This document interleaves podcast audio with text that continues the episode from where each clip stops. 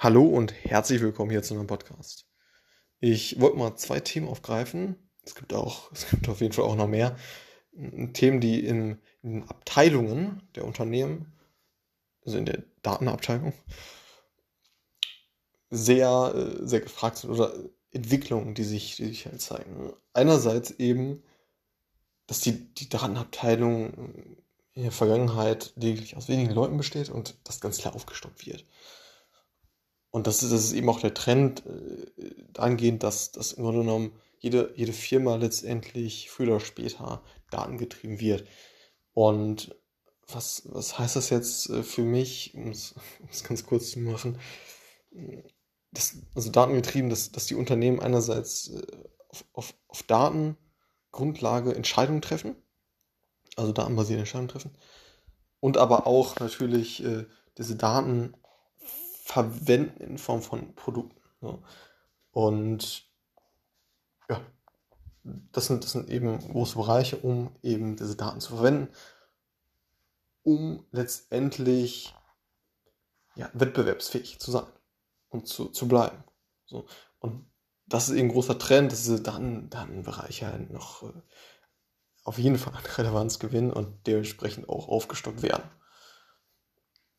So, und das, das sieht man auch an der, an der nicht, nicht, nicht nachlassenden Ab, äh, Nachfrage nach diesen Positionen, beziehungsweise nach den ja, Talenten, die diese Position dann besetzen können. So.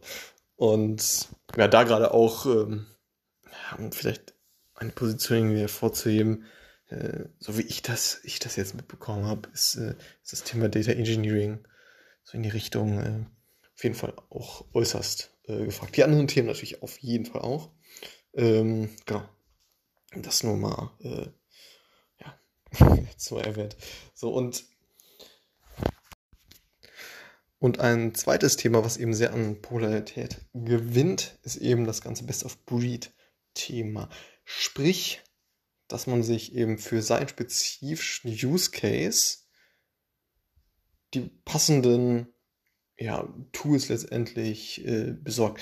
Und im Gegensatz dazu eben nicht, so hat man es früher öfter gemacht, so habe ich das verstanden, hm, von einem einzigen Anbieter das, das ganze Tooling zu verwenden. Das heißt, äh, man hat irgendwie nur einmal SAP genommen und dann hat man alle Tools von SAP verwendet.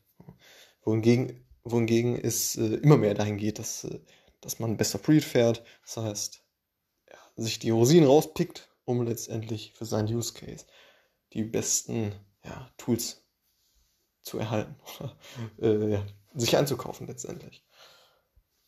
Und da, da, dahin geht natürlich auch das Thema No-Code, ne, dass es immer mehr dahin geht, dass man ja, No-Code-Anwendungen no verwendet. Das heißt, dass man eben nicht mehr codet, beispielsweise als äh, äh, Data Analyst zum Beispiel, ne, dass man eher, dass man mit diesen BI-Tools beispielsweise wie, wie Tableau, Power BI etc. ja, per, per Drag and Drop oder, oder ähnlichem, äh, ohne etwas zu coden, aber auch im Data Engineering, wobei da wahrscheinlich noch der, der Coding-Anteil äh, deutlich höher ist. Ähm, ja, das geht, es geht halt schlicht und ergreifend immer mehr dahin, dass man No-Code-Anwendungen verwendet und genau, dann aber auch verschiedenste Tools von verschiedenen Anbietern nimmt. Das heißt, Best of Breed. Alles klar, zwei Themen, die äh, ja, meiner Meinung nach auf jeden Fall groß im Kommen sind oder bereits auf jeden Fall vorhanden sind und noch weiter ausgebaut werden. Alles klar, bis zum nächsten Mal. Ciao.